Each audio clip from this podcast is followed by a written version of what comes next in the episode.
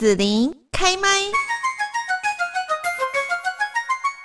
我们今天在节目当中要跟大家来分享的哦，就是呢，我们日常常常看到的这个单车、脚踏车哈。像现在呢，我们在各大城市可能都有一些共享单车啦。那这个单车呢，最早出现在十九世纪哦，它是用来承载人们赖以为生的一些货物，或者是说呢，在冰天雪地之下就可以代替兽力交通工具。那在战争的时候呢，也可以来运送一些辎重啊，或者是士兵哦。那像现代来讲哦，其实因为有了这个油车嘛，哈，电车，我们对于单车的一个需求呢，就比较转向说它可能是短程代步的工具，或者是运动健身等等哦，甚至就出现说还有室内脚踏车。好，那这个单车陪着我们呢，走过了许多的岁月。我们今天就是来邀请到了脸谱出版的责编书涵来跟大家介绍这个双轮上的单车史。好，现在呢就先请书涵来。跟大家问候一下，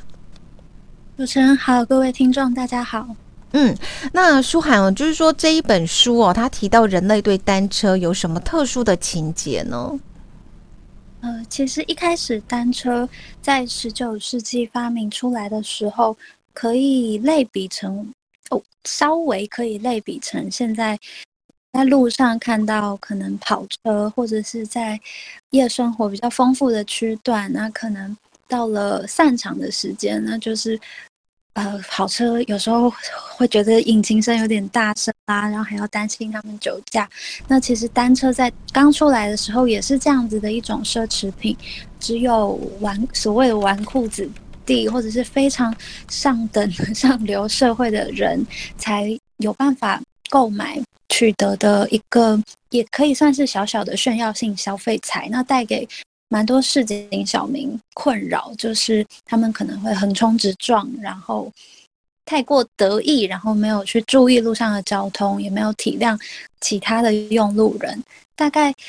在刚问世的时候是这样。那这本书的作者还有挖掘到一些，嗯，可以举例比较极端的例子，是说世界上竟然还有一种。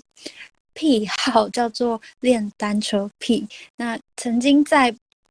苏格兰一个地方，就有一个管理人员带着警方破门而入，然后就看到一个中年的先生，可能五十几岁，身上只穿白色 T 恤，其余全裸，然后再对着他的脚踏车前后摆动下体，然后就马上被移送法办，就是哦被控对无生命物进行。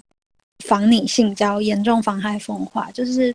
呃各种奇奇怪怪对单车的人跟单车的互动，其实都蛮超乎我们想象的。嗯，是。其实我有一个疑惑，就是说，呃，单车是十九世纪，可是我们在台湾不是讲那个单车是孔明发明的吗？那个可能是后人穿凿附会，应该。作者在为了这本书爬书了蛮多的历史跟考据，所以其实，哦、呃，严格说起来，他还是德国当时还没有德国，当时是日耳曼地区的一个子呃最蛮底层的一个贵族阶级的先生，叫卡尔冯德莱斯男爵发明的。嗯哼哼，好，所以可能有一点误解啦。大家有兴趣可以再去自己这个考古爬梳一下哈。好，那社会上呢有一些重大的变化哦，其实跟单车是有关系。我觉得这个也蛮好奇的，到底有哪一些重大的变化呢？比方说单车，呃，问世普及之后，开始有女性也要呃共襄盛举，那他们。就在维多利亚时代，他们对于服仪、对于各种，其实也不止女性、男性、女性的举止有各种的道德要求之下，那女性开始转换他们的衣着，就改成穿一种叫做布鲁莫裤、灯笼裤的呃裤子，然后他们会比较方便在上下车、上下单车。那因为有了。这个方便的移动性，女性也比较能够互相集结、互朋引伴，然后由此促促成了女权的女权意识的抬头，然后他们就会要求，逐渐的要求要跟社会上的男性有一样多的权利，甚至也争取妇女投票。那不能说全部都是因为单车的关系，可是它也算是算是侧面助攻了吧，助攻呃性别意识慢慢的一步一步往前进。然后像一九八九年六四天安门运动，学生。也是要集结到天安门广场静坐、举标语，很多。首先他们是学生，还没有还不会有驾照。那当时，呃，中国的发展也有汽车的，也算也不像现在这么普及。那学生就是靠单车来运送一些抗议需要的物资，然后静坐的呃画或者是海报、标语等等。那最后，当然我们知道后后来六月四日清晨，军队清场，那这些学生当然很多就是需要靠单车来逃命。那也有一些医护人员，他们会在单车的龙头上放红色的十字，就表示他们是现场凑合衡阳春版的救护。嗯、呃，救护车也有点奇怪，就是他们会再送医疗物资，甚至是医生就是靠着单车到现场去。帮忙照顾伤患，对，所以他对群众运动也是有一定的影响力。这个交通工具，这本书的作者哦，他觉得说单车有一些不合逻辑的地方哦，我蛮好奇到底是有哪些呢？就是呃，其实不知道有没有人去考究过，就是车。跟汽车还有蒸汽火车谁先谁后？如果很直觉、很直觉去想的话，应该是，诶，单车的移动方式比较轻简，那应该是单车先。其实是反过来的，是蒸汽火车还有呃汽车是比单车还要早问世。那单车这种，其实到现在都还是历久不衰的一个。交通工具，我们不会因为有了特斯拉电动车，因为人类有办法上太空，有办法有很高阶的航空飞机、直升机等等的运具之后，我们就抛弃掉单车。那单车它历久不衰，可是它是一发明出来就几乎是臻于完美，它几乎没有什么大的样貌的改变。所以，如果是一发明出来就呃，完成度就这么高的一个运具，居然是在其他更复杂的蒸汽驱动的呃汽车，当时的汽车还有蒸汽火车都也发明出来之后，单车才真正问世。这件事情其实是呃蛮匪夷所思的，但事实上时间轴上，它真的是这么晚才才就是发明出来。嗯哼哼，嗯，好，那。要请书涵也跟大家呢介绍一下哦，这个单车的起源故事，还有听说全世界还有最早的一场单车比赛是什么时候啊？刚刚好像稍微有带过，嗯、就是有一个男爵叫卡尔冯德莱斯，他其实一八一七年发明了一种东西叫滑跑机。那滑跑机，呃，用现在。来想象的话，就是路上的脚踏车，然后你把踏板拆掉，然后因为当时关于齿轮链条踏踏板的带动还在酝酿中，所以当时最阳春、最基本、第一次问世的类单车就是这个滑跑机。那目前的单车史界也有共识说，对这个男爵发明的滑跑机就是单车的鼻祖。那在上面移动的方式会有一点，呃，有一点笨拙吧，因为你没有踏板，所以滑跑机移动的方式是人一样是坐在坐垫上，然后身体前倾，重心比较放在靠近龙头的地方，然后两只脚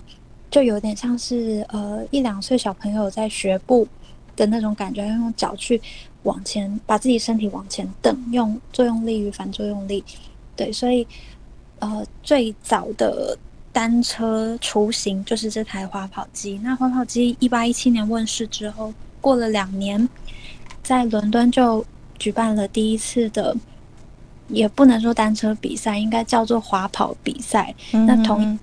刚刚说，就是这都是上流社会的玩意儿，所以这个比赛也是一个男爵，一个爵士，要在伦敦的满市中心的地方要比，看谁跑得快，先到终点线。那据说在比赛的过程中，他们就是。呃，一样嘛，没有踏板，所以就是用两只脚非常的狼狈，但是又拼了命想要就是好胜，要争夺第一名，在伦敦的大街上，然后有一大堆人在围观，他们就这样用脚蹬着自己的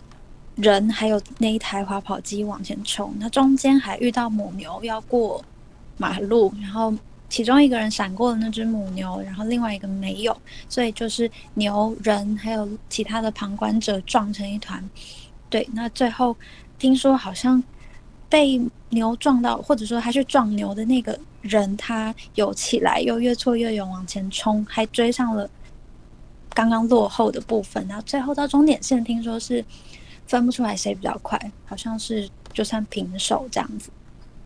嗯嗯嗯，是。好，那最后呢，就是要请舒涵哦，也来介绍一下我们怎么去欣赏这个单车的艺术呢？单车刚刚说，就是从十九世纪发明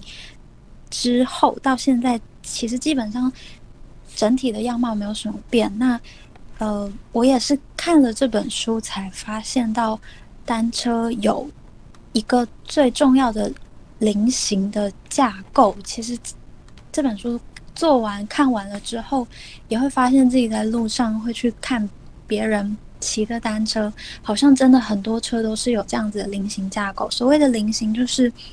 它是两个三角形，然后就想象两那两个三角形的底边拼起来会变成一个类似菱形、平行四边形那种形状。那它的共这两个三角共用的底边，就是我们的坐垫下方那个立座，基本上跟你骑乘的时候，跟你的腰腰部，你整个人的身体是呈垂直的，那个叫做。呃，立管，那那个立管往前靠龙头延伸，有分上管跟下管。上管、下管，因为现在都是蛮专有名词，所以大家可以去 Google 单车上管跟下管，然后跟立管，就马上会知道我在讲什么。那上管、下管、立管会变成一个三角形。好，那同样你坐的位置往下延伸的那个立管，再往后轮延伸是。后上叉、后下叉一样是比较专有名词，就是 Google 其实都 Google 得到，就是这个后上叉、后下叉就是另外一个三角形的两个等边，那这两个三角形拼起来就会是一个菱形。那这个菱形其实大家可以在路上仔细仔细观察，真的是蛮普遍的。然后它的等于说整个力学配合人体工学，它是非常。